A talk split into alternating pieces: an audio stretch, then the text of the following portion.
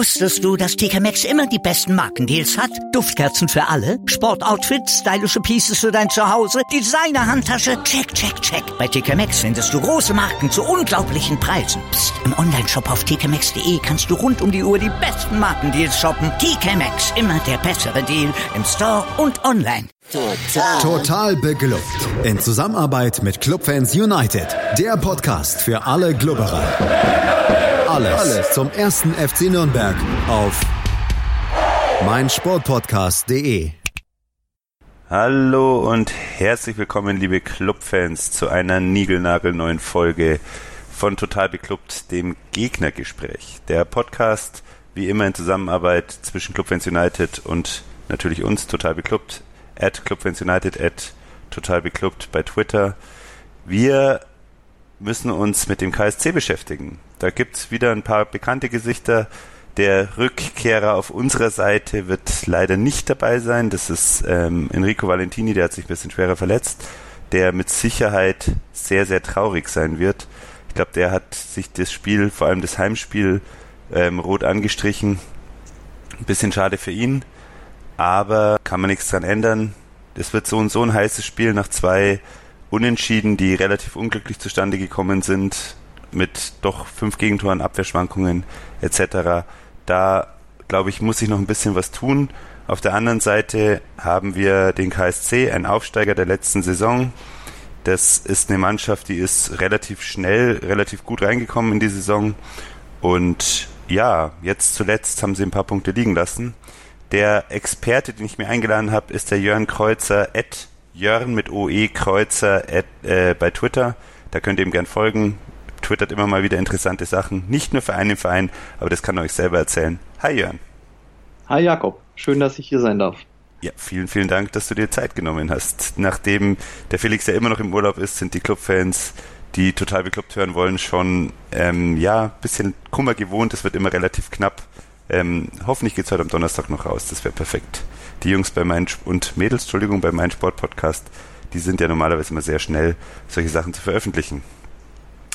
Magst du mir ein bisschen was über die letzten Jahre erzählen und dann enden mit dem Saisonstart in dieses Jahr, auch was so an Neuzugängen ging, was personell ablief, wie es mit dem Trainer läuft und wie die Stimmung so insgesamt ist? Oh, über die letzten Jahre gleich. Ich glaube, ähm, es ist relativ auf der Hand liegend, dass man anfängt mit der unglücklichen Relegation gegen HSV 2015, wo wir quasi in letzter Minute ähm, oder durch den Freistoßpfiff äh, den Aufstieg so gefühlt irgendwie genommen bekommen haben, also wo wir alle gefühlt aufgestiegen waren. Ähm, dafür fand ich es dann tatsächlich in der Folgesaison in der zweiten Bundesliga gar nicht so schlecht. Also ähm, da war von Depression noch nicht so viel zu spüren. Vor allem äh, die Mannschaft war unter Markus Kauczynski damals noch auch einigermaßen gut unterwegs, landete dann im Mittelfeld.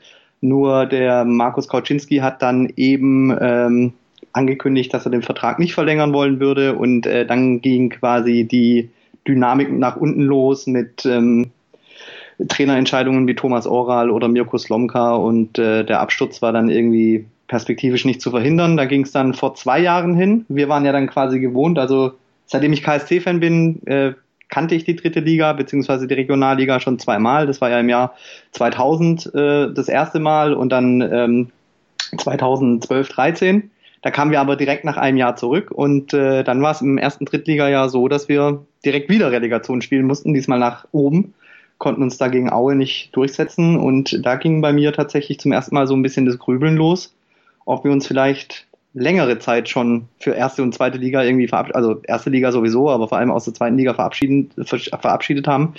Und äh, ja, dann haben wir es Gott sei Dank letztes Jahr in einer langen, zähen Saison geschafft mit Alois Schwarz, der dann quasi den Abstiegstrainer äh, äh, Meister, Jan-Patrick Meister, äh, Marc-Patrick Meister äh, ersetzt hat und die Mannschaft stabilisiert hat und quasi mit einer sehr ruhigen und besonnenen Art und ähm, quasi mit einem klaren Plan wieder nach oben geführt hat. Und äh, jetzt sind wir wieder da, freuen uns drüber und äh, ich bin recht zuversichtlich, dass wir dieses Jahr den Klassenerhalt erreichen können. Ähm, ich glaube, von den Neuzugängen her äh, muss man, also oder andersrum gesehen, äh, was bemerkenswert ist bei uns, ist, dass wir tatsächlich mit einem sehr, sehr großen Gerüst spielen, das auch schon in der dritten Liga ähm, quasi die Knochen hingehalten hat. Wir haben nur zwei entscheidende Bausteine dazugeholt Das war vorne im Sturm von äh, Philipp Hoffmann, also so ein richtiger Brecher, der auch genug Zweitliga-Erfahrung schon hat. Und äh, auf der Sechserposition neben Marvin Warnicek den Lukas Fröde, früher Bremen, letzte Saison in Duisburg, der kam nach dem Abstieg der Zebras ähm, quasi ablösefrei und die Jungs bringen, glaube ich, genug Präsenz mit und auch Zweitliga-Erfahrung, äh, um das große Ziel zu wuppen, glaube ich. Und der Rest ist tatsächlich so, dass äh, die anderen neun Positionen mehr oder weniger äh, gleich geblieben sind. Die spielen so wie letztes Jahr.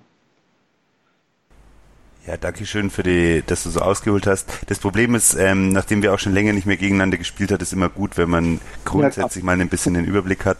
Und du hast ja schon euren Coach genannt, der ja mit einer sehr kurzen, nicht sehr erfolgreichen Zeit in Nürnberg ähm, ja auch eine Vergangenheit hat beim Club, ist aber nicht der einzige. Wir haben Stiefler, Manuel Stiefler, glaube ich, oder? Äh, der KC, ja genau. Und äh, vor allem der Torhüter nicht in der ersten Mannschaft, aber doch äh, einige Jahre im Jugendbereich beim Club mit Benjamin Uphoff. Ähm, wie hat er sich denn entwickelt? Hat er ähnlich wie Valentini, den ihr ja auch kennt, der sich ja, ja über den KSC in den Profibereich oder eigentlich in den Zweitligabereich reingespielt hat, ähm, hat er eine ähnlich gute Entwicklung genommen? Äh, bei wem jetzt? Ähm, Uphoff.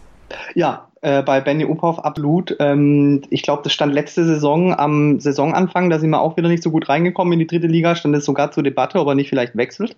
Da stand ganz, ganz lange ein, ein Wechsel nach Ingolstadt äh, im Raum und da haben wir schon alle irgendwie so ein, also ich zumindest habe ein bisschen zu schwitzen angefangen, weil ich dann natürlich Sorge hatte, gibt's quasi so bei dem Saisonstart gibt's die äh, Perspektive, dass der Benny mit uns zweite Liga spielen kann. Äh, wie gesagt, die Jungs haben sich gefangen, sind aufgestiegen, Vertrag hat sich verlängert und äh, ja, ist ein absoluter Rückhalt, finde ich. Definitiv. Und war es quasi auch schon in der schweren Phase letztes Jahr. Ja, das ist immer sehr schön zu hören, weil es führt ja nicht nur ein Weg in den Profibereich und auch wenn es immer ein bisschen schade ist, wenn sich Spieler woanders entwickeln und dann ein Niveau erreichen, wo sie vielleicht im Club auch mal helfen könnten. Aber die Zeit ist halt nicht immer überall gegeben und man kann auch nicht jeden Spieler einsetzen. Man sieht, glaube ich, mit Marvin Puri, das war ja ein ehemaliger Schalker Spieler, der als Talent galt. Philipp Hoffmann war auch mal auf dem Weg, wo man sich gedacht hat, der könnte Richtung Bundesliga gehen. Du hast Fröde genannt als erfahrenen Zweitligaspieler mit Pissot in der Abwehr, glaube ich, auch einer, den man mal ein bisschen mehr vorhergesagt hat, als dann am Schluss rumkam. Ist es so ein bisschen eine Mannschaft, die mit, mit Talenten, die so auf dem zweiten Bildungsweg sich jetzt da reingespielt haben und auch deswegen äh, auf ein Niveau gekommen sind, das doch sehr ordentlich ist inzwischen? Oder ist es Zufall, dass jetzt, oder sind es nur zwei, drei Ausnahmen bei euch?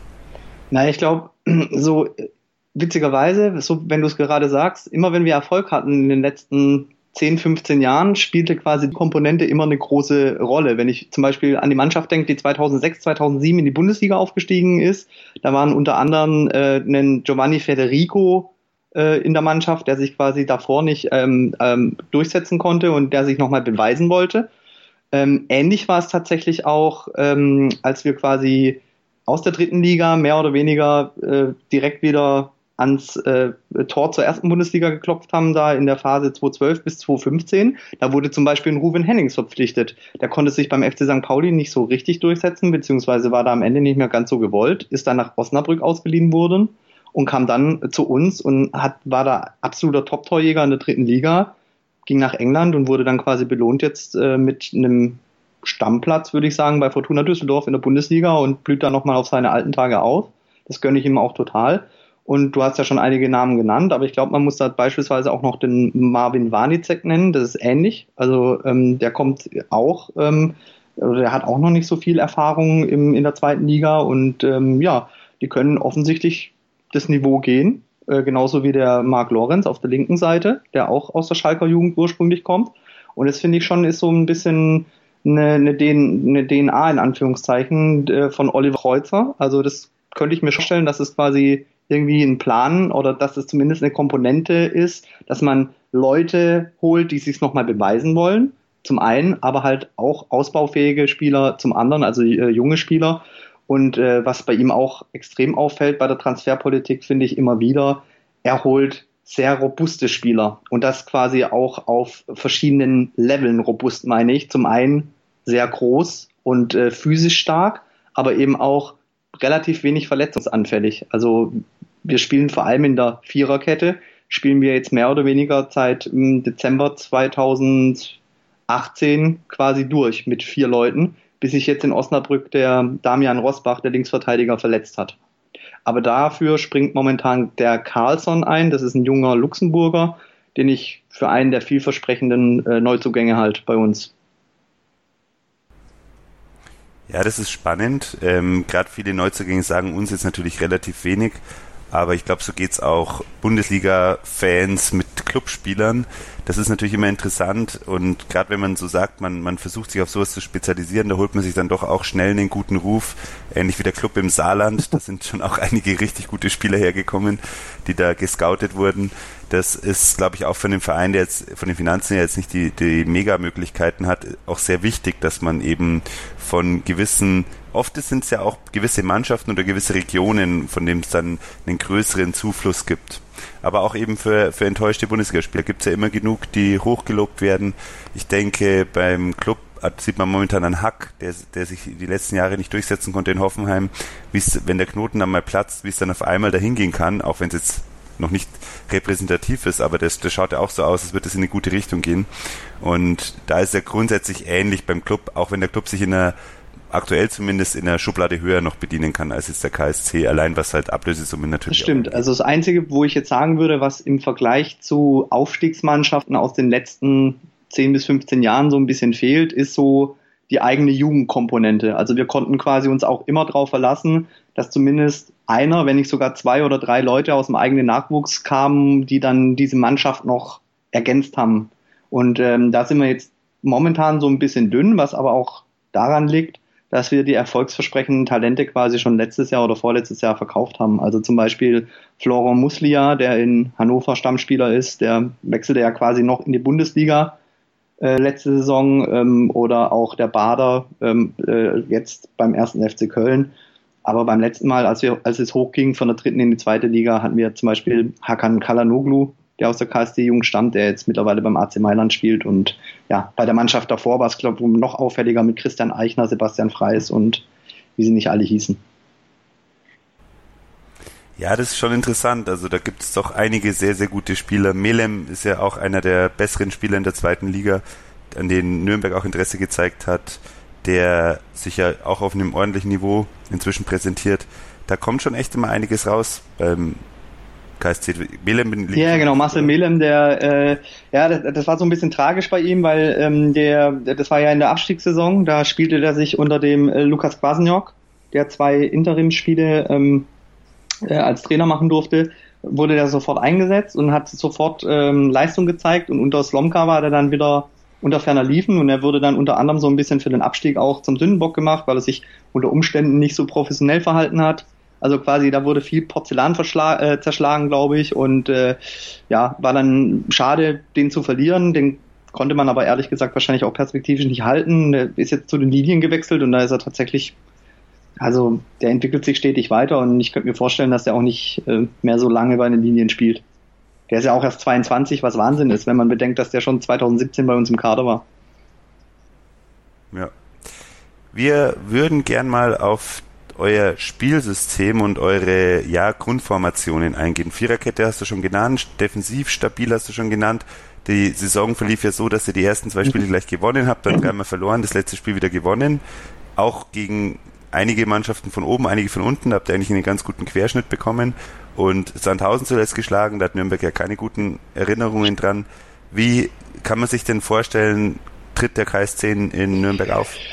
Ähm, ja, also die Grundformation, ich glaube, das ist auch von Alois Schwarz eine Lieblingsformation, ist quasi das äh, 4-4-2 mit quasi flach genannt, mit den zwei Sechsern. Ähm, und äh, der KSC versucht, glaube ich, immer aus einer guten Grundordnung, aus einer stabilen Defensive erstmal zu agieren. Das hat mal mehr, mal weniger gut geklappt. Zum Beispiel in Osnabrück kam sie damit gar nicht zurecht. Da hat man dann beispielsweise auch gesehen, dass es unter Umständen in der Innenverteidigung schon ein bisschen Geschwindigkeitsprobleme geben könnte, wenn man nicht aufpasst. Nichtsdestotrotz äh, lauert der KSC eben aufs Umschaltspiel, ähm, macht dann das Spiel extrem schnell über die Flügel und vor allem über Hoffmann und Poirier, die die Bälle klasse immer abprallen lassen bzw. festmachen können. Ähm, das ist die eine Waffe, würde ich sagen, aber noch eine viel äh, effektivere Geschichte diese Saison ist tatsächlich, ähm, sind die Standards. So ehrlich muss man sein. Also ähm, dadurch, dass, glaube ich, acht Spieler über 1,85 sind, vier Spieler über 1,90, ähm, ist es ein sehr effektives Mittel und hat uns definitiv schon Pro Punkte gebracht, wie jetzt beispielsweise gegen Wien Wiesbaden. Und ähm, ich habe amüsiert oder zufrieden gelesen, dass der Club zusammen mit Wien Wiesbaden schon neun Standardtore gefangen hat. Von daher äh, würde ich euch raten, bei den Ecken aufzupassen, auf die langen Kerls von uns. ja, nicht nur das, sondern es ist auch so, dass uns die gerade schnelle Spieler über die Außen echt Schwierigkeiten bereitet haben in, in den letzten beiden Spielen, beziehungsweise eigentlich im, im hauptsächlich im letzten Spiel mit ähm, Marcel mhm. Heller, der da doch einiges ja. abgebrannt hat. Aber auch auf der anderen Seite mit ähm, Melem eben, die haben da wirklich gut agiert das klingt ja so auf der anderen Seite, dass äh, unsere dann doch relativ auch geschwindigkeitsstarken Spieler im, im Sturm vielleicht dann wieder ein, gutes Matchup haben. Ja, wenn man das jetzt so hört, könnte man ja fast davon ausgehen, dass relativ viele Tore fallen. Die Abwehr vom Club ist nicht sattelfest, dafür geht vorne relativ viel momentan. Ähm, was kannst du dir denn vorstellen? Wie wird es denn ausgehen am Samstag? Boah, ähm, boah das, ist, das ist eine gute Frage. Ähm, ich kann Nürnberg jetzt tatsächlich nicht so gut einschätzen, leider. Also ich habe nur mitbekommen, dass relativ äh, viele Neuzugänge gekommen sind und äh, dass quasi auch ähm, genau Kanadi noch so ein bisschen auf der Suche nach der defensiven Stabilität ist.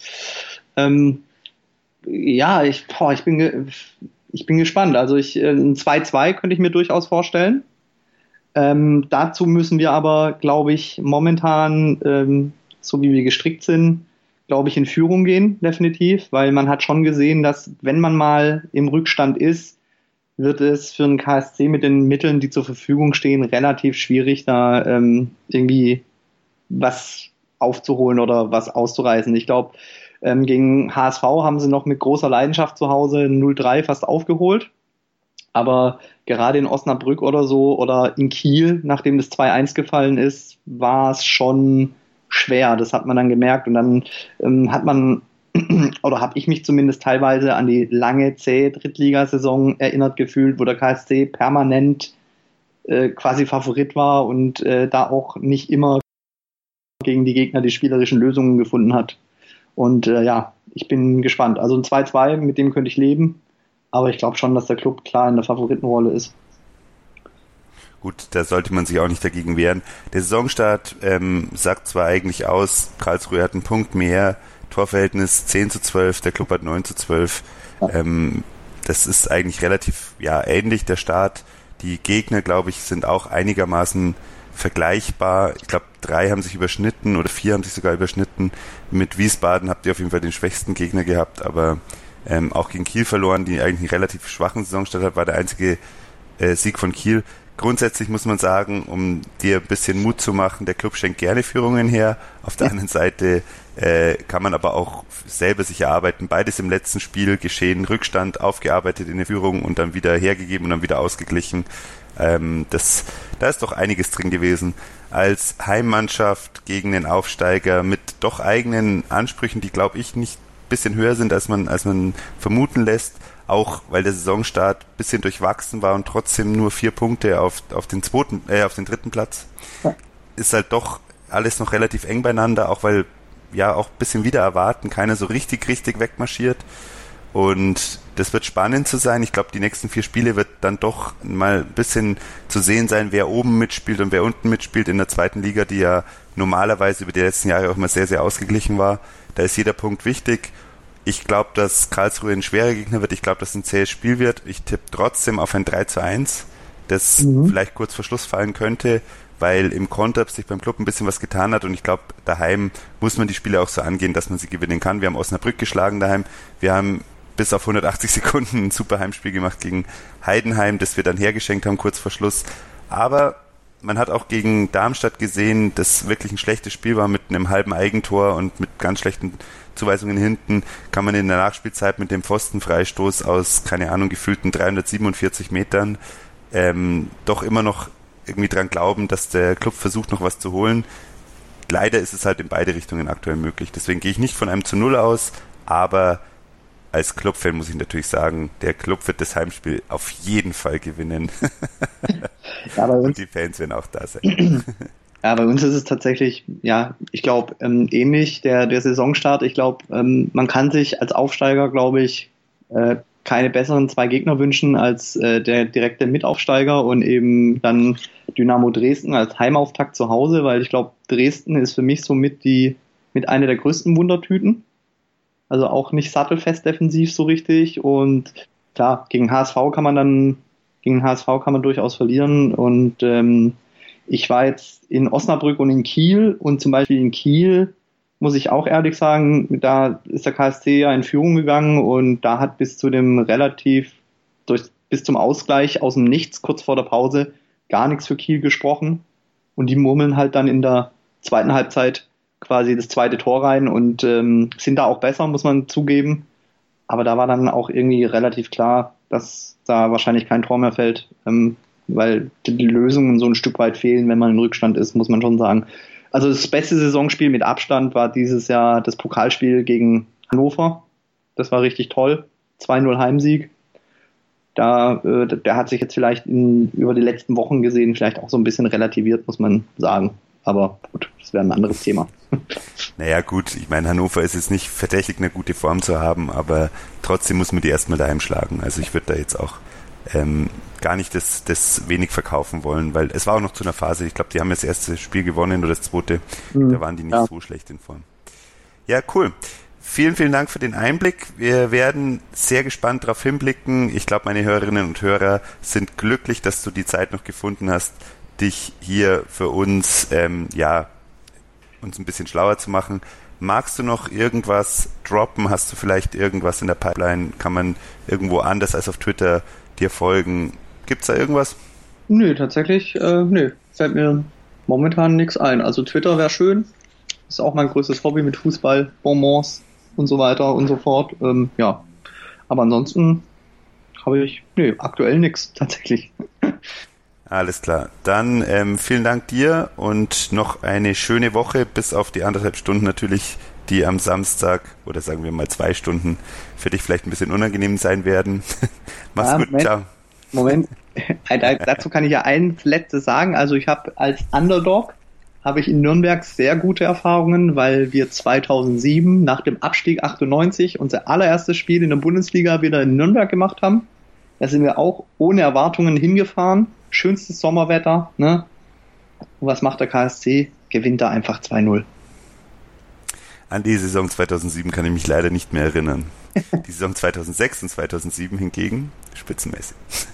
genau. äh, eins davor, Entschuldigung, ich meine natürlich äh, 5, 6. Super. Nee, war das im, war das im Pokalsiegerjahr oder waren wir da, waren wir da gerade Pokalsieger? Ähm, äh, der, der Club ist 2007 Pokalsieger geworden, oder? Genau. Genau, und dann, genau, wir sind quasi zum frisch gebackenen Pokalsieger gefahren, äh, erster Spieltag also ja. 2007, 2008 und genau 2-0 auswärts. Perfekt, danke glaub, für die Erinnerung. Ich glaube sogar beide Tore Thomas Heinal damals. Auch so also, ein gescheiterter in Anführungszeichen. Das stimmt, ja. Auf der anderen Seite zwei Tore gegen Blasek waren jetzt in der Saison auch nicht so schwierig. Also das haben auch ganz andere geschafft. Gut, äh, mir bleibt nur noch zu sagen, dass bitte alle, ähm, ja, geht in die Kirche, kniet euch kurz hin, weil äh, wir müssen schon dankbar sein, dass Manuel Neuer ja existiert und äh, uns so toll vertreten kann und was da irgend so ein westdeutscher äh, Torhüter, der, der nicht mal in Deutschland spielt, glaubt, da äußern zu können. Das ist ja, also wirklich, wer glaubt dir, dass er ist? Uli Hoeneß, du sprichst, glaube ich, äh, jedem Menschen, der auch nur ein bisschen Fußballverstand hat, absolut aus der Seele. Ähm, es kann keinen anderen geben. Manuel Neuer, Gott, gottgleiche Person. Und sowieso alle super. Äh, wir hören uns nächste Woche wieder mit dem mit der Nachbesprechung, hoffentlich aus unserer Sicht mit guten Nachrichten. Es gibt vielleicht sogar eine kleine Überraschung. Ich bin gespannt, ähm, was dabei rauskommt bei der Rückbesprechung. Die kommt nächste Woche Dienstag raus. Und ja, der Felix ist auch bald wieder da und da werdet ihr wieder mehr seine Stimme, weniger meine hören. Aber es wurde sich inzwischen sogar gemeldet, mal wegen Endmanns Ecke. Und ich kann euch sagen, wer auch dem Flo bei Twitter folgt, der hat's mitbekommen es ist was in Planung und es wird wieder zurückkommen. Ich bin wirklich nur ein bisschen gestresst aktuell. Und dem Flo, ja, der hat auch nicht so wahnsinnig viel Zeit, aber wir kriegen das hin, so als alte, ja, oder auch in meinem Fall junge Lehrer. Natürlich ist der Flo auch jung. Ich wünsche euch noch eine schöne Woche, viel Spaß beim Spiel, seid friedlich, bringt uns einen Sieg mit nach Nürnberg, beziehungsweise behaltet den Sieg daheim. Macht es gut. Ciao.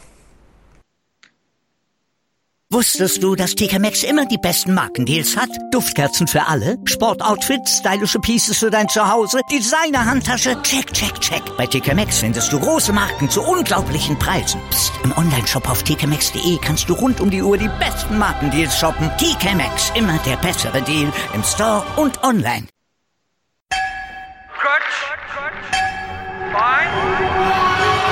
Vorpass. Vorpass Spezial. Der Podcast zur Rugby WM in Japan.